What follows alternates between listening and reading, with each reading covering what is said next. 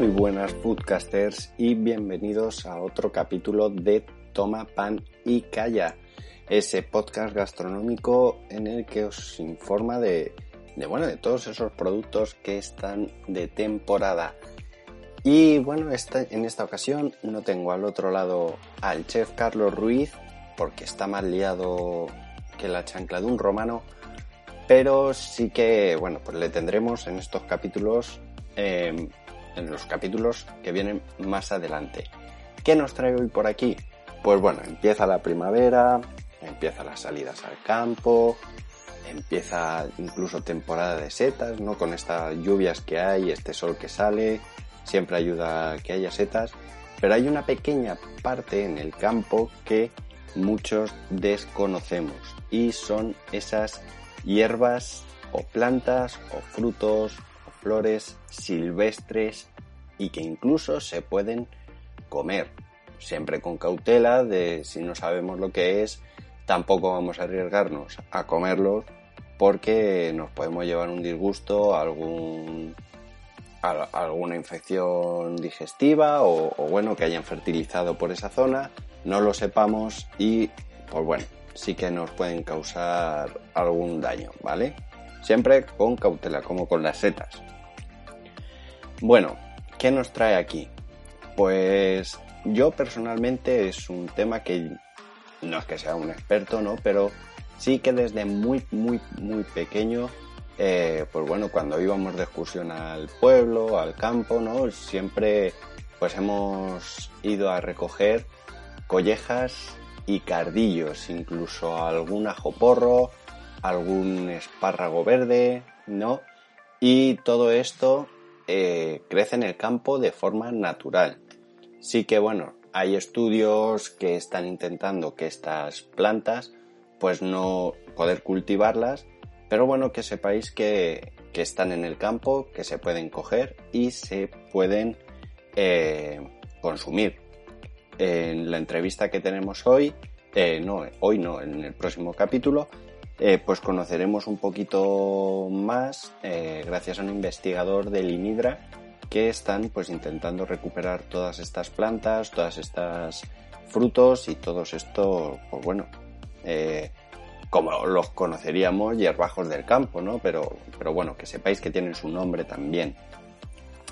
Entonces hoy lo que vamos a hacer es, en vez de coger nuestro coche. Hoy vamos a ir en moto porque estoy yo solo y con el precio del carburante lo agradeceremos. Si nos vamos a ir a Piedra Dura.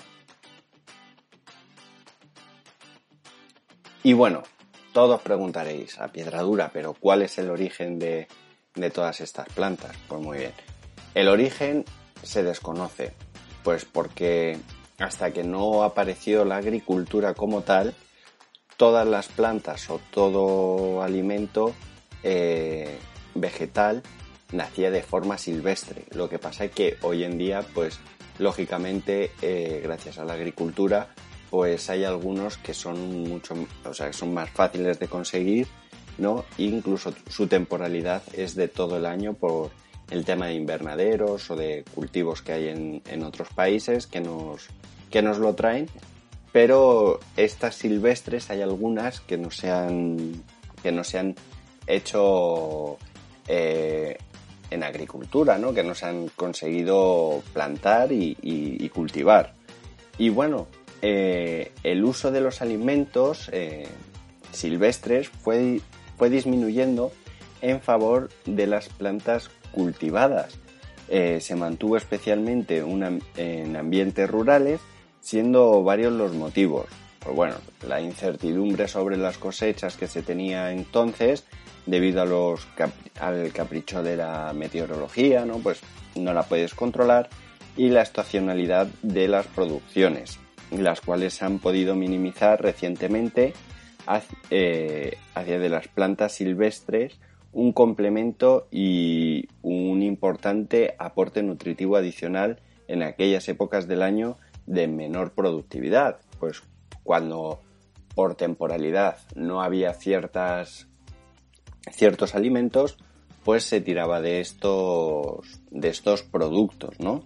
En Madrid, por ejemplo, tras la Guerra Civil Española, la recolección y consumo de planta silvestre fue de vital importancia para las supervivencias, y los grandes avances en la agricultura durante el siglo XX han resuelto una gran parte de estos dos problemas. Pues lo que os he dicho antes, por ejemplo, eh, la rúcula, pues en algún momento la rúcula fue salvaje, ¿no? El perejil, el berro, por ejemplo, la espinaca, todas esas en un momento fueron salvajes, pero gracias a la agricultura y todos estos avances eh, durante el siglo XX, pues bueno, se han resuelto y las podemos encontrar durante todo el año. Y es por ello que se ha, eh, se ha abandonado en gran medida el uso de alimentos silvestres y con ello se está perdiendo los conocimientos populares y la transmisión oral de los mismos. Pues eso, eh, ya no salimos tanto, tanto al, campo, ¿no? porque lo encontramos en un supermercado. Los alimentos silvestres siguen teniendo interés por múltiples motivos. La mayoría son ricos en nutrientes, vitaminas y minerales, y a veces tienen propiedades medicinales. Creo recordar que el cardo borriquero sí que hay una infusión, una medicina que incluso ayuda al colesterol. Me he tirado totalmente a la piscina, pero yo sí sé que, bueno, que se pueden hacer infusiones de, este cardo. Ofrecen una diversidad siendo fuentes de nuevos sabores en la cocina y su recolección es una fuente de entretenimiento que además exige un, un, mayor conocimiento y por lo tanto un mayor aprecio por el medio ambiente. Atrae a fauna auxiliar y algunas nos ofrecen información del terreno que proporciona el alimento de manera gratuita, con lo cual puede tener una gran importancia en comunidades con recursos escasos.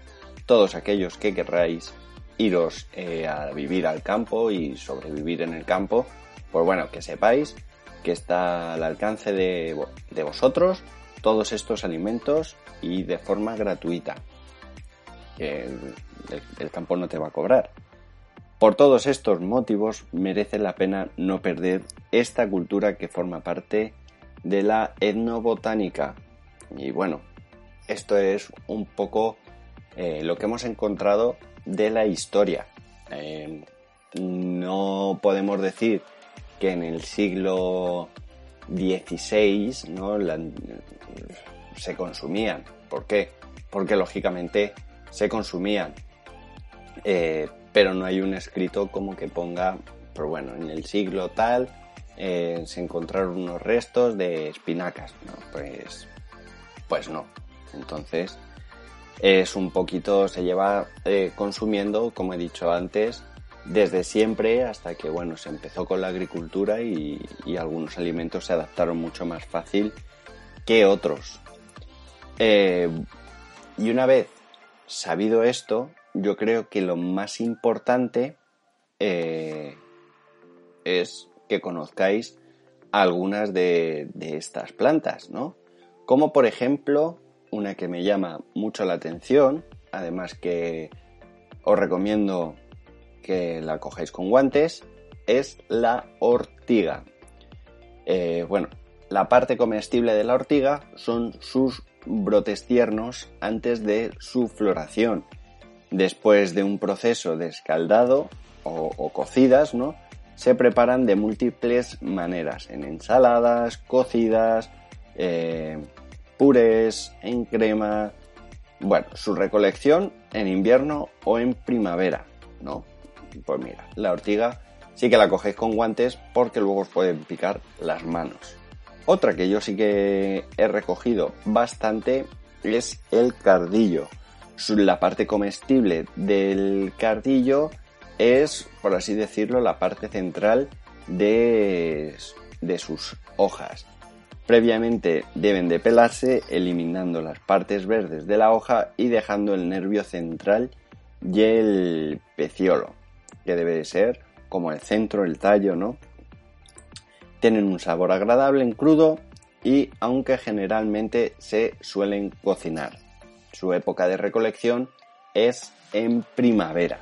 Eh, pues bueno, Puedes hacerte un salteado de cardillos, te puedes hacer una tortilla, un revuelto, eh, las puedes pasar por tempura y, freír, eh, las puedes acompañar en un guiso, no sé, hay un montón de recetas con este cardillo que se desconocen. Otra que también me llama mucho la atención es la colleja, y no me refiero a ese golpe que te daba tu madre eh, cuando eras pequeño ¿no? y, hacías algún, alguna trastada, por así decirlo. Su parte comestible son las hojas y tallos que se recolectan siempre antes de su floración.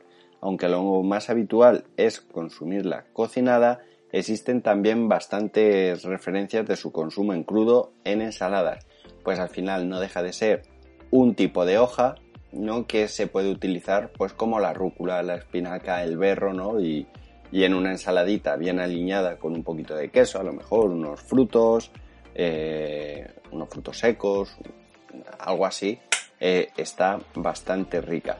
También el revuelto o la tortilla de collejas, que yo por ejemplo eh, sí que he comido bastante. Otra que, seguro que hemos visto todos en el campo es el diente del, de león. El diente del león, no, el diente de león. Su parte comestible son las hojas, tallos florales y tienen un sabor amargo, pero si las metemos previamente en agua fría el amargor, el amargor puede llegar a disminuir. Eh, después pueden prepararse en ensalada. Los tallos se consumían directamente en el campo sin ninguna preparación. Esta también se eh, recolecta en, en primavera. ¿Qué más? Pues tenemos la cedera, tenemos la chicoria, ¿no? que es a lo mejor algo mucho más conocida, el cenizo, ¿no? que todo esto, si lo vemos en el, en el campo, seguramente que digamos, esto es un hierbajo.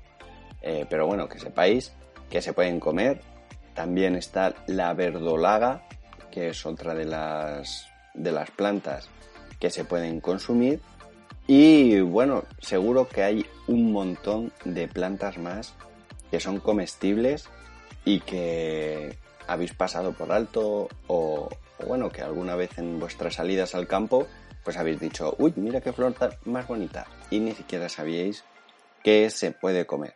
Es un mundo que bastante desconocido, de hecho se están empezando ahora investigaciones, ¿no? Para saber pues más sobre ellas eh, y seguro que en la entrevista eh, nos dejan bastante claro todos esos conocimientos que hay que tener a la hora de salir al campo y querer recolectar alguna de estas plantas comestibles silvestres.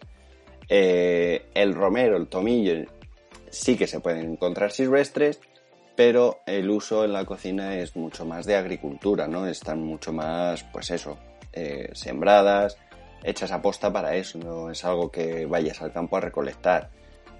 Una que sí que recuerdo yo que por aquí, por la Sierra de Madrid, hay es la zarzamora, que crece por los caminos, sobre todo en la, en la sierra, ¿no? Y otoño, diría yo que en primavera, otoño, podéis encontrar eh, el fruto, recoger directamente y comer. El sabor de las que encontréis en el mercado y estas no tiene nada que ver. O sea, están riquísimas. Y bueno, eh, poco más que añadir en este capítulo. Eh, sí que estaremos encantados de contestaros a todas vuestras sugerencias. Ya sabéis, dejárnosla en la cajita de comentarios, darnos un like si os ha gustado el contenido y nos vemos en el próximo capítulo. Eso sí, con el chef Carlos Ruiz en Toma Pan y Calla. Muchísimas gracias por estar ahí y escucharnos una semana más. Adiós.